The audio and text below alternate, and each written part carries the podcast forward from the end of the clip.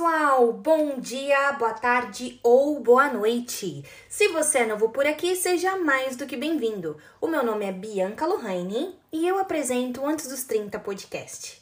Um, esse episódio ele vai ser mais um episódio em que eu vou fazer uma terapia gratuita comigo mesma.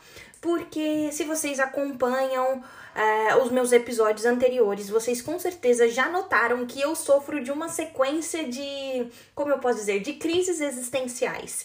E hoje, enquanto eu estava trabalhando, um rompante me passou pela cabeça que assim, eu, eu tenho 28 anos, estou aí enfrentando esse meu dilema de me tornar uma mulher de 30 anos daqui a pouquinho, e, e eu comecei a entender de uns tempos pra cá porque só para contextualizar, eu vim para a Holanda para trabalhar em um serviço X e de repente a minha vida mudou, eu trabalho em emprego Y e isso me fez realizar, é, como eu posso realizar? Notar muitas coisas diferentes na minha vida, na minha percepção de mundo, na minha apresentação como pessoa, como profissional. Então, de um tempo para cá, eu tenho me analisado, eu tenho me notado, me escutado e cheguei à conclusão de que na nossa vida a palavra que mais perpetua é a palavra manutenção. É, não sei se vocês vão concordar comigo ou não, mas manutenção ela tá presente em todos os cenários da nossa vida. Eu, por exemplo, tô gravando esse áudio agora olhando para um espelho. E aí, quando eu analiso o meu cabelo, a manutenção que eu preciso fazer semanalmente, quinzenalmente, muitas vezes mensalmente, é uma hidratação no meu cabelo, é como uma reconstrução escovar os dentes todos os dias, a manutenção dos meus dentes, tomar banho todos os dias, a manutenção do meu corpo e da minha higiene. E aí, quando eu levo essa palavra manutenção para um cenário de relacionamentos dentro do meu trabalho, esse trabalho novo que eu tô desenvolvendo agora, eu tenho a manutenção da minha conexão com os meus parceiros, né, os meus colegas de trabalho. Eu tenho a manutenção do meu relacionamento com o meu gestor. Eu tenho a relação do meu relacionamento com as minhas entregas. Então todo dia eu tenho que ser um pouquinho melhor do que eu fui ontem. E aí, quando a gente destrincha essa palavra manutenção, também a gente chega na parte dos relacionamentos amorosos, né? Porque uma coisa é a gente celebrar o, mais um mês junto com o amor das nossas vidas, ai que delícia! É, comemorar o Dia dos Pais, Dias das Mães, mas nada disso adianta se a gente não fizer a manutenção diária em como a gente trata aquela pessoa, como a gente demonstra que aquela pessoa é importante nas nossas vidas. Então, destrinchando muito essa palavra manutenção, manutenção, e cada vez que eu pensava nessa palavra, eu conseguia incluí-la em um cenário diferente da minha vida, eu comecei a perceber que além de manutenção, a gente também se depara com um paradoxo de escolha, né? Quando a gente escolhe alguma coisa, a gente automaticamente está abrindo mão de outra. E aí que vem a confusão, né? Como que eu vou colocar na balança uma coisa que pode mudar a minha vida para sempre? Eu também tenho a opção de sentar e reclamar e esperar a vida acontecer. Mas quando eu quero ser ativa, quando eu quero ser a protagonista da minha própria história, a gente tem feliz ou infelizmente que arregaçar as mangas e, e ir pra luta. E ir pra luta quer dizer, às vezes é só mandar uma mensagem e dizer: não quero mais isso pra minha vida, foi bom enquanto durou, thank you next. Ou também, é, isso pra mim é o que eu quero agora, então eu vou abrir mão de outra coisa para me dedicar a um novo emprego, eu vou assistir menos televisão para poder ler livros diariamente. Então, todo dia a gente está fazendo escolhas e fazer escolhas não quer dizer, ó, oh, vou comprar uma casa e, e preciso guardar dinheiro. A gente faz escolhas também com as decisões pequenas. Eu também. Como eu posso dizer, eu batalho muito com essa questão de comer doce. Eu tô fazendo exercício físico recentemente, não sou uma pessoa disciplinada, então eu tenho a necessidade de pagar academia, porque talvez o dinheiro saindo da minha conta me obrigue, né, a praticar exercício de uma forma mais racional. E além disso, além de ter essa, esse dilema em fazer exercícios, eu tenho uma adicção muito grande por doce. Então, toda vez em que eu escolho Estou indo para a academia, mas vou comer um doce. é uma escolha e a escolha te leva para uma outra palavra que nada mais é do que consequência. Cada escolha a gente enxerga uma consequência, porque como eu disse anteriormente, né, a gente escolhe uma coisa em detrimento da outra, porém todos os dias você tem que arcar com essa consequência, seja essa consequência consciente ou não. Mas uma coisa é fato, tudo que a gente faz na nossa vida, ela respinga na gente de alguma forma. E também, não só em nós, mas na, nas pessoas que estão ao nosso lado. É, comendo doce, eu sei que, não sei, eu posso vir desenvolver uma diabetes. Eu sei que é uma coisa que, que eu não quero, porque eu, eu convivo com pessoas que sofrem desse mal e assim, é uma doença que mata na unha. Eu não quero isso pra mim, mas quando eu vejo lá um docinho, ainda mais eu que tô morando aqui na Europa, que é tudo bem barato, são doces de qualidade. Não é uma coisa que eu tinha tanto acesso no Brasil. Não sei, a minha cabeça é entre pane e a minha escolha é comer o doce. Eu me arrependo disso depois, eu até como com um pouquinho de como é que eu posso dizer? Guilt? Ah, não sei falar em português, com arrependimento, remorso. Eu não me sinto bem quando estou comendo, mas é o prazer. Eu não sei se o meu cérebro entende que eu tô fazendo uma coisa errada, então eu fico mais vontade ainda de comer. Mas é uma coisa que eu tô tentando compreender. Eu já levantei essa bandeira vermelha para mim mesma. Eu sei que a minha essa minha compulsão por doce não é uma coisa muito saudável e que assim, eu tenho que pedir ajuda. Tô na terapia, ainda não levei esse, esse, esse tópico pra terapia, não sei porquê, mas é uma coisa que eu preciso sim ir mais a fundo. E, e, quando a gente fala de consequência, eu acho que a parte mais difícil de encarar a consequência é conviver com ela. Porque nesse caso muito extremo de comer doce, eu posso enfrentar a consequência de ter uma diabetes, como eu disse. E aí conviver com essa consequência é o que leva a gente muitas vezes em parafuso.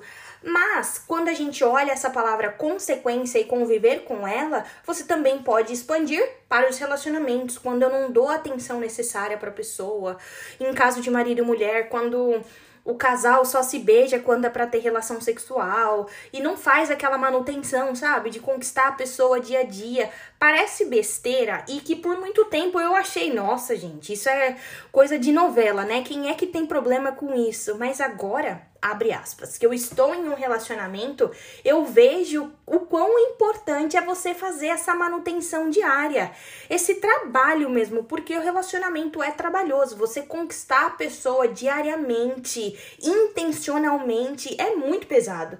E agora tá cada vez mais simples para mim compreender o porquê tantas pessoas optam por, por estar sozinhas e assim, elas aproveitam muito essa solitude. É, Falar sobre relacionamento, romântico ou não, exige a manutenção, que a gente já falou no começo desse episódio, conviver com as escolhas e é, enfrentar as consequências. Um, eu não sei muito bem, não sei qual é o propósito desse episódio, a não ser refletir com vocês, porque ficar com esse tipo de pensamento na minha cabeça é uma coisa assim que não me leva a lugar nenhum. Então, talvez verbalizando em voz alta eu encontre alguém que esteja no mesmo nível, não sei, de paranoia e que queira conversar sobre isso. É, fazer 30 anos ainda me assusta bastante e o tempo tá passando e eu tô assumindo mais responsabilidades na minha vida. Eu não tenho muito com quem compartilhar esse tipo de situação, porque eu acho que a minha situação é, é uma coisa muito ímpar, né? Eu moro fora do Brasil, eu namoro uma pessoa de um de um país totalmente diferente, é uma cultura diferente, eu tô num emprego novo.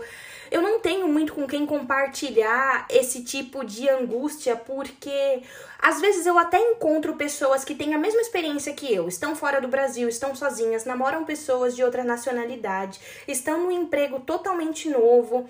E dentro de um emprego novo, num país novo, com um idioma novo, tem tanta particularidade, mas quando você tenta abordar esse tipo de assunto com ela ou com ele, você vê que a pessoa tá tão automático que ela nem sequer parou para refletir sobre esse tipo de anseio. Então, eu não gosto de muitas vezes parecer que eu estou sendo ingrata com a, a oportunidade que eu demorei tanto para conseguir. Eu venho lutando por esse tipo de conquista há muito tempo. Há muito tempo. E para chegar aqui, onde eu estou hoje, eu precisei fazer muita coisa que eu não quis. Mas foi porque eu estava é, fazendo escolhas, né? Eu, eu, é, como eu vislumbrava a longo prazo e eu sabia que para alcançar alguns tipo, algum tipo de coisa, eu precisava abrir mão de outras. E abrir mão de outras significava é, não trabalhar em escritório por um período, vir para um país diferente, com uma cultura diferente, com um idioma que eu não dominava, para que eu pudesse devagarzinho, né, alcançando o meu espaço no pódio. E foi assim, foi foi luta, foi foi uma jornada pesada. É, eu tive que abrir mão de valores, eu tive que aquele famoso, né, engolir muito sapo, porque eu, eu fui paciente, eu não era, mas eu aprendi a ser através da necessidade. E hoje quando eu olho para tudo isso que eu percorri, eu me sinto muito vitoriosa, porque é, não é fácil, sabe? Não é fácil você abrir mão de valores, não é fácil você se ver numa situação em que todo mundo duvida da sua capacidade e você é a única pessoa que tá lá dando o seu melhor, fazendo as coisas bem quietinho, sabe? Para que só o seu resultado fale por você. Eu ouvi essa frase de um amigo, Rafael, é, nós éramos estagiários. Uh, numa multinacional francesa, e o Rafael era uma pessoa assim, muito muito na dele, muito na dele, muito discreto, ele fazia o que tinha que fazer, mas um dia conversando assim, conversa de café, ele falou assim: "Eu não me preocupo com o que falam de mim, porque os meus resultados vão falar". Então, naquele momento, essa frase ecoou no meu ouvido, mas não fez tanto sentido. Mas depois, né? A vida, é, a vida é incrível. Ela te dá presentes que você não entende, mas na hora certa tudo faz sentido. Então, depois de que eu comecei a passar por esse tipo de situação, de dar meus pulos sozinha para que mais para frente o meu resultado falasse por mim, essa frase fez muito, muito, muito sentido. Então, eu acho que o desfecho, desfecho desse episódio é exatamente esse: que nós sejamos capazes de fazer as nossas manutenções diárias, que nós possamos também vislumbrar a longo prazo, porque se a gente tem um objetivo, se a gente acorda todo dia de manhã com um objetivo, seja ele qual for. Se for com um objetivo, eu quero fazer meu casamento dar certo, eu vou conquistar minha esposa todos os dias, eu vou conquistar o meu, meu marido todos os dias, nos pequenos atos, eu vou conquistar o emprego dos sonhos, eu vou morar fora do país, eu vou conseguir aquela vaga na Universidade Federal. Então, assim, seja qual for o seu objetivo, não, não olhe para os outros, não se compare, seja paciente, mas trabalhe para isso. Durma e acorde com essa sede, porque eu acho que quando a gente tem sede, a gente carrega o balde de água e só vai.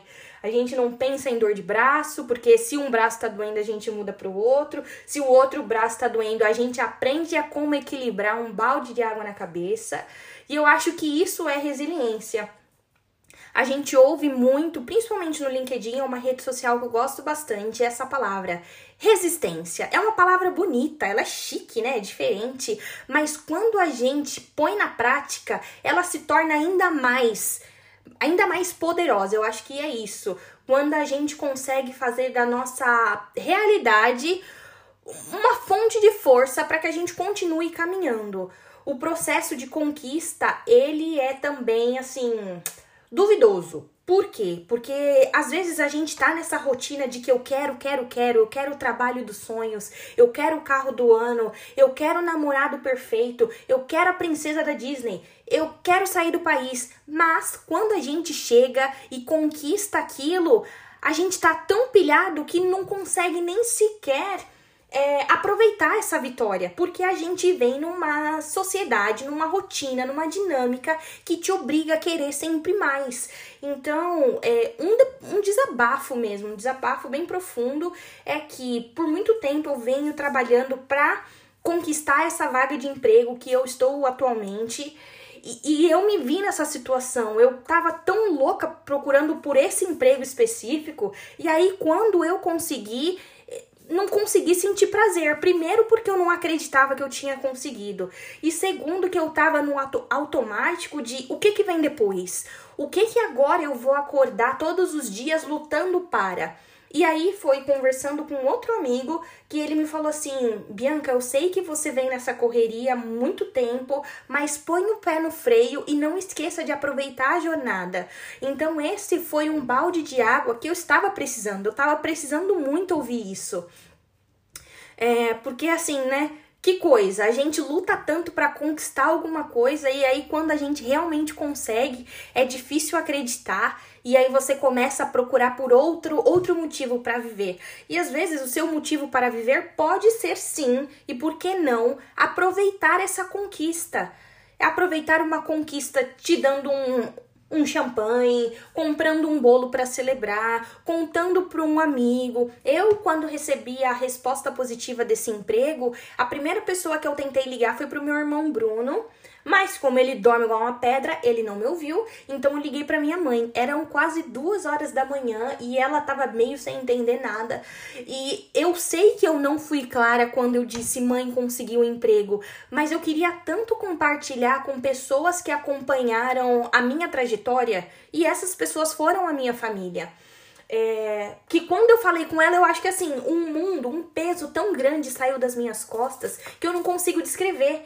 Foi a melhor sensação que eu tive nos últimos oito meses. Foi muito prazeroso poder compartilhar isso com alguém, foi prazeroso poder chorar de alegria. Eu tenho uma lista que é de coisas para fazer antes dos 30 anos que eu nunca tinha, eu nunca tinha me notado, que eu nunca tinha chorado assim por alegria. Eu já chorei de medo, eu já chorei de raiva, eu já chorei por muita coisa, mas chorar por alegria foi a primeira vez. Foi a primeira vez que eu fiz isso em 28 anos de vida. E hoje, quando eu relembro esse dia e eu revivo com tanto carinho, eu lembro de, da sensação, de como eu senti o meu corpo, de como eu senti a lágrima, como eu tremia, como eu tava feliz por ter a minha mãe com saúde, para que eu pudesse compartilhar isso com ela.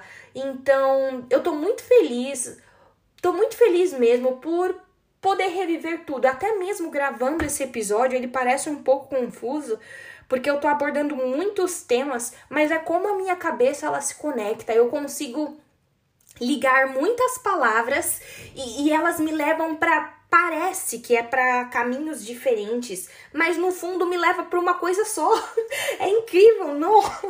Confuso, mas incrível. E eu gosto muito dessa possibilidade de poder refletir, de poder pensar sobre, de poder compartilhar. Eu sou muito grata pela tecnologia por me permitir ter esse canal com vocês, esse canal de troca, porque se eu ficasse não sei, o dia inteiro com essas palavras matutando na minha cabeça, com certeza eu já tinha surtado.